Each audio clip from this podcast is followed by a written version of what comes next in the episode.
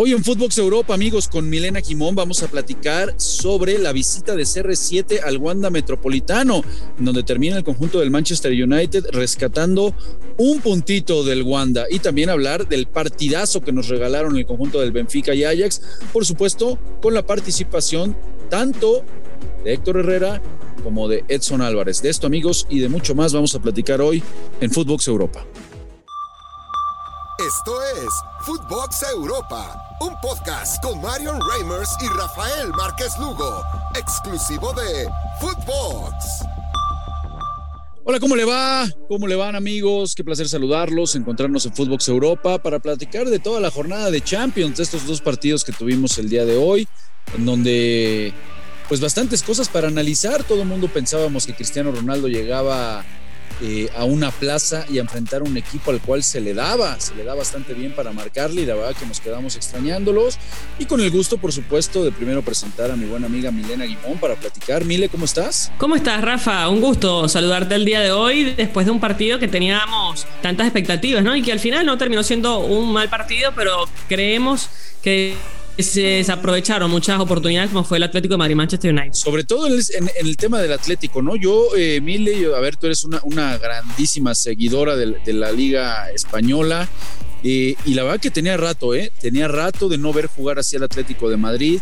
Me da la impresión de que el planteamiento del Cholo Simeone pues le termina saliendo muy bien poniendo a dos hombres muy muy ligeros en punta como son Correa y por supuesto Joao Félix, que es el que termina marcando un gol muy, muy tempranero, que con ese gol, vaya, vaya partido de Renan Lodi, me parece que también Renan Lodi juega muy bien, por supuesto lo de Héctor Herrera, lo del mexicano, que nos la vivimos eh, pidiendo que tenga más minutos y hoy que se los dan desde el inicio, me parece que hace un muy, muy buen eh, eh, partido Héctor Herrera, sobre todo el primer tiempo. En términos generales, Mile, del primer tiempo del Atlético de Madrid, creo que fue de lo mejor, insisto, que hace tiempo no le vemos al conjunto del Cholo e incluso me parece que hasta el medio tiempo la ventaja del 1 por 0 termina siendo corta frente a un Manchester United que realmente pues no apareció, eh, no se entiende realmente qué está sucediendo con Ragnick, con Ralph Ragnick, este nuevo técnico, eh, no aparece Pogba, lo terminan retirando del campo, pero después ya sobre el final en una jugada aislada con Bruno Fernández terminan consiguiendo el empate. ¿Qué te pareció en sí el partido? ¿Qué te pareció la actuación de Cristiano? Y sobre todo, pues cómo, cómo, queda este cotejo o esta serie eh, Mile eh, de cara a la vuelta. Mira, eh, hay varias cosas que dices que son ciertas. Una, la del Atlético de Madrid jugando un gran partido. Sí, jugó un gran partido, venía de ganarle a los Asuna en condición de visitante y hace tiempo que no hacía un partido bueno en condición de local, porque eh, cuando la última vez que estuvo en el Wanda Metropolitano fue frente al Getafe. Fue un 4 a 3 y milagroso, o sea, fue un partido más de, como dicen, ¿no? De, ponerle los, eh, para no, estoy haciendo los gestos como para no mencionar la palabra vulgar, que dicen aquí en Argentina, eh, pero de local le había costado jugar y en definitiva creo que sí es un muy buen partido y que termina sacando un empate que le queda corto. Eh, yo también creo que el Atlético mereció más, pero a eso voy a pesar de haber sido un buen partido del Atlético de Madrid, le costó mucho y se va con las manos prácticamente vacías a Old Trafford, porque no es lo mismo jugar en condición de local y después haber hecho un gran partido que jugar en condición de visitante intentando buscar un resultado positivo. Eh, es verdad que también tienes el alargue y los penales, eh, pero el Atlético de Madrid está acostumbrado a hacer en esta temporada ganar esos partidos épicos. Ya lo vimos cuando ingresó a los octavos de final, ¿no? Ese último partido eh, milagroso que termina metiéndolo en esta instancia. Pero le cuesta mucho al Atlético de Madrid. Y me parece bien que el Cholo Simeone haya eh, dado crédito y, dado la oportunidad a Angelito Correa, porque la verdad que es un jugador que tuvo la oportunidad de marcar el fin de semana viniendo desde el banco pero le daba salida rápida a este Atlético de Madrid. Y Joao Félix son dos partidos consecutivos que viene jugando muy bien, tres diría, porque el anterior también lo jugó bastante bien. Eh, así que me parece que ha encontrado por lo menos los dos delanteros, eh, más allá de que, insisto, Luis Suárez también viene de marcar, pero no le da esa velocidad que tiene Ángel Correa. Sí, con, ese gol tempranero eh, y con estos dos puntas que, hacemos mucha mención que manda hoy el Cholo Simeone, eh, eh, decías, bueno, pues ya se le, se le allanó el camino prácticamente. ¿Para qué? Para armarse bien, para jugar muy compacto, que esa es otra de las cosas que resaltaría hoy del equipo del Cholo Simeone. Volvió a ser ese equipo que prácticamente jugaba en un espacio de 40 metros. el equipo prácticamente no se partía, se veía bastante, bastante sólido realmente frente a un Manchester United inoperante, que ni con Fred, ni con Pogba, ni con Bruno Fernández, ni con Rashford, ni Sancho pudieron realmente eh, generarle ocasiones a Cristiano Ronaldo. Veíamos como un Bruno Fernández terminaba desesperado yéndose a la zona defensiva a tratar de sacar la pelota desde el fondo y hacer algo diferente. Me parece que este equipo del United le sigue haciendo falta un futbolista en el medio campo eh, mucho más dúctil con la pelota, que no sea de recuperación, que sea realmente el que pueda empezar a construir el juego para que pues Bruno Fernández de repente no tenga que venir a esta zona de defensa, tratar de él desde el fondo generar algo diferente. No creo que este equipo está careciendo de ese fútbol en el medio campo, de un futbolista sobre todo de ese tipo de, condiciones, ¿no? Un, volante central, pero que, que es un mejor distribuidor del esférico. Y caray, con esa inoperancia, pues uno pensaba lo mejor que estamos viendo del Cholo del Atlético de Madrid. Ahora, a la vuelta, ¿realmente tiene tanto para mejorar de local el Manchester United? Porque a mí me queda claro que con lo visto por el Atlético de Madrid, caray, si repiten ese primer tiempo, yo creo que no hay manera de que el Manchester United les pueda ganar. ¿O sí crees que desde el banco, con algunos movimientos que pudiera lanzar hoy el, técnico Ralf Ragnick, pudiéramos ver una versión diferente en Old Trafford? Mira, desde que asumió Ragnick, una sola derrota jugando así. Entonces, yo creo que aunque sea jugando feo, o jugando como a uno no le gusta, eh, este equipo es efectivo y la verdad que eh, hay que valorarle eso al entrenador, ¿no? Porque eh, fue contra el Wolverhampton esa derrota el 3 de enero, el Manchester United recibía en Old Trafford al equipo de los Lobos y la verdad que yo creo que jugando así puede pasar la serie. Porque pasa por el otro lado la cuestión. Atlético Madrid no sé si va a ir a buscar el partido en Old Trafford. O por lo menos en el primer tiempo yo creo que va a buscar el 0-0 y de ahí en adelante sí buscar la posibilidad en el segundo tiempo, pero el obligado a tratar de salir a ganar es el Manchester United porque juega en condición de local y porque evidentemente eh, es el equipo de más historia en cuanto a peso se refiere en las vitrinas. Atlético de Madrid verdad, tiene dos pero no ha podido ganar este torneo. Y pasa por una, crisis futbolística importante. Eh, yo creo que tiene más chance el Manchester porque juega en condición de local y porque moviendo una u otra pieza puede generar un poco más de incomodidad. Lo de Pogba es una incógnita porque jugó muy bien el fin de semana, pero después juega un partido como este gris, no tiene, eh, no es consecuente con el nivel. Eh, y después lo de Fred, a mí me gusta Fred, pero Fred necesita un jugador que, como Bruno Fernández, que esté eh, más, más, activo. el Anga me gustó más que Rashford, por ejemplo. Entonces yo creo que esa modificación podría hacerla y de hecho jugó el fin de semana.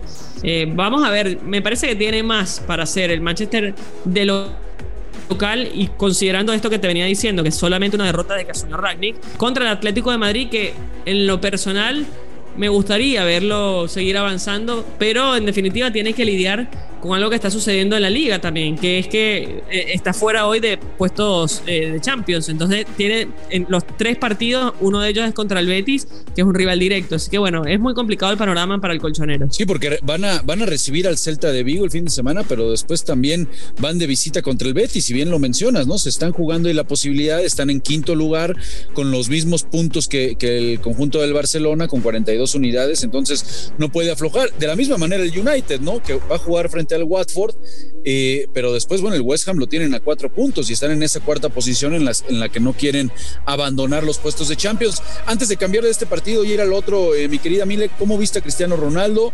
La verdad que nos quedamos extrañándolo, no olvidando, por supuesto, y reconociendo que Cristiano, el máximo goleador de esta competencia, es su hábitat natural, la competencia de la UEFA Champions League. Y además, pues eh, se antojaba, ¿no? Porque pues en el pasado reciente, Cristiano Ronaldo, si algún equipo ha lastimado, con el Madrid y por supuesto también con la Juventus, recordando esos tres goles que termina marcando en la Champions anterior, eh, pues es el Atlético de Madrid y prácticamente Cristiano Ronaldo pues sufrió, ¿eh? no tuvo ningún balón a modo. Yo lo noto fastidioso, lo noto incómodo con este esquema que le plantea Ragnick eh, donde no tiene protagonismo y a él le gusta ser el protagonista.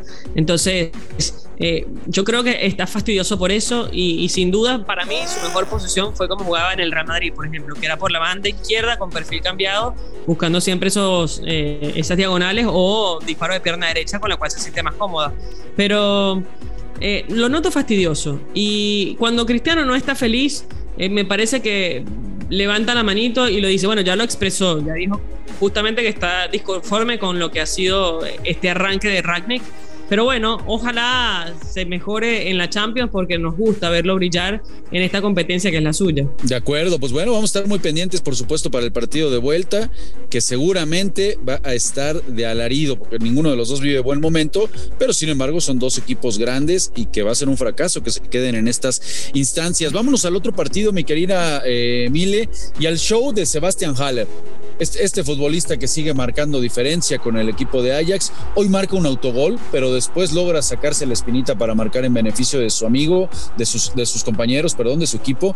Y estaba leyendo unos datos, unas estadísticas de Sebastián Haller, mire, impresionante el récord que tiene este futbolista, ¿eh? anotando en toda la fase de grupos, en los siete primeros partidos que lleva jugados de Champions, 11 goles ya lleva, el mejor inicio que ha habido. Entonces, bueno, pues eh, caray, este futbolista que seguramente que está muy pendientes porque no creo que dure mucho en el conjunto del Ajax. Y aparte de eso, nos mandaron un partidazo.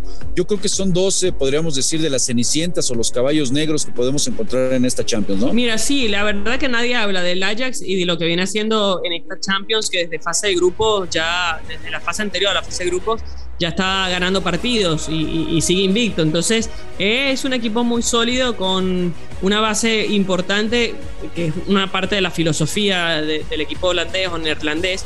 Eh, me parece que es, muy interesante lo que hacen y con Sebastián Haller coincido. Para mí uno de los mejores delanteros que tiene el Ajax. Ya igual, ¿te acuerdas? En ese equipo de semifinales se le llevaron a tres jugadores claves y supo reinventarse. Hoy tienen a Dusan Tadic, que marcó y que además es crack, eh, y que le da esa movilidad que también necesita el equipo. Tienen a este brasileño Anthony, que es titular en su selección también y que la rompe con la magia que hace dentro de la cancha. Y tienen después jugadores eh, muy jóvenes como Gravenberg, que le da mucha seguridad en la mitad de la cancha. Es un equipo completo que está líder en su, en su liga y que además en Champions hoy de visitante logra este resultado que es muy positivo, más allá de que el gol averaje, digo, el gol de visitante no tiene la misma validez que la temporada anterior. Pero bueno, ya a nivel de rendimiento me parece un equipo muy sólido ante un Benfica que no cuenta con la misma realidad que el Ajax, es tercero en su liga, pero que sin dudas también es competitivo y tiene un renombre para poderle dar pelea a la hora de volver a Ámsterdam. Sí, posiblemente en, en, cuanto al sabor de boca no, no, no, se vayan tan contentos los holandeses porque bueno, dos veces se lograron poner adelante en el marcador con goles de Tajic y de, y de Haller, pero las dos veces, ¿no? Los lograron alcanzar el, el conjunto portugués con el autogol de Haller y con el gol ya al 72 de Yaremchuk. Posiblemente eso hace que, que no terminen tan contentos, pero caray, yo creo que si antes del partido les preguntabas al equipo eh, dirigido por Eric Ten Hag, le decías, oye, bueno, me firmas el empate a dos para después regresar a Países Bajos, a tu cancha, a tu estadio, en donde, por cierto, precioso el, uniforme, no sé si te gustó, Mil, este uniforme negro, eh, eh, haciéndole, venerando al buen Bob Marley, la verdad que está padrísimo el, uniforme. es mi favorito. Está hermoso, yo estoy de acuerdo contigo, está padrísimo. Eh, yo creo que lo hubieran firmado, ¿no? El tema es que después de verse dos veces adelante en el marcador, bueno, queda este dejo de, de caray, pudimos haber tal vez llevarnos la victoria a Holanda. No, yo, yo también creo, eh, pienso lo mismo que tú. Para mí eh, es un equipo que rindió muy bien en la cancha para el resultado que eh, termina favoreciéndolo más a los locales, porque ahora te queda un partido con la prórroga y posibilidades de penales, pero donde la balanza, o sea, está para ambos, ¿no? No, no sacaste diferencia en esta serie, pero bueno, fueron pocos los equipos que pudieron sacar diferencias, bien sea de local o de visitante, excepto el Manchester City que la rompió toda frente al Sporting. Creo que son pocos los equipos que ya tienen sentenciado su pase a, la siguiente fase. El Liverpool te diría también que, que tiene un pasito adelante después de ganarle al Inter, a un Inter que hizo un partidazo, pero que se termina quedando con la derrota 2 a 0 en casa. Eh, y el Chelsea es, el otro. Así que eh, le pongo una ficha a, los clubes ingleses por eso, pero creo que el único que realmente está ya clasificado a la siguiente fase de Manchester City. Después los demás eh, se la van a tener que jugar en los partidos de vuelta. Y además que los dirigidos por Guardiola me parece que es el, equipo que vive el mejor presente, ¿no? No nada más en la Premier, por supuesto que está puntero, pero en cuanto a las sensaciones y el fútbol que está practicando su equipo, porque el Chelsea ha dado ciertos tumbos, no se diga de, los bávaros con Nagelsmann, ¿no? Y esos cinco delanteros que quiere usar. Y el Liverpool por ahí un escaloncito apenas abajo del City. Creo que el que vive el mejor momento es el del City, pero bueno, a esto todavía le falta tiempo al tema de la Champions. Pues, mi querida Mile, se nos acabó el tiempo, amiga. Muchísimas gracias por acompañarnos. Muchísimas gracias a ustedes y también eh, rápidamente el Liverpool le metió seis al Leeds, eh, queda en terapia intensiva el equipo de Bielsa porque está muy cerca de la zona de descenso. Esto es por Premier, pero tiene la misma validez porque se acerca mucho justamente al equipo de Guardiola. Así que nada, me despido y obviamente atentos a lo que ocurra en el mundo porque mañana hay Europa League y seguramente tendremos partidazos como el del Barcelona-Napoli. Vamos a estar muy pendientes, por supuesto, de qué pasa con el equipo culé. Mile, muchas gracias. Y a ustedes, banda, les mandamos un fuerte abrazo. Milena Guimón, Rafa Márquez Dugo, muchísimas gracias por acompañarnos. Esto fue Footbox Europa, un podcast exclusivo de Footbox.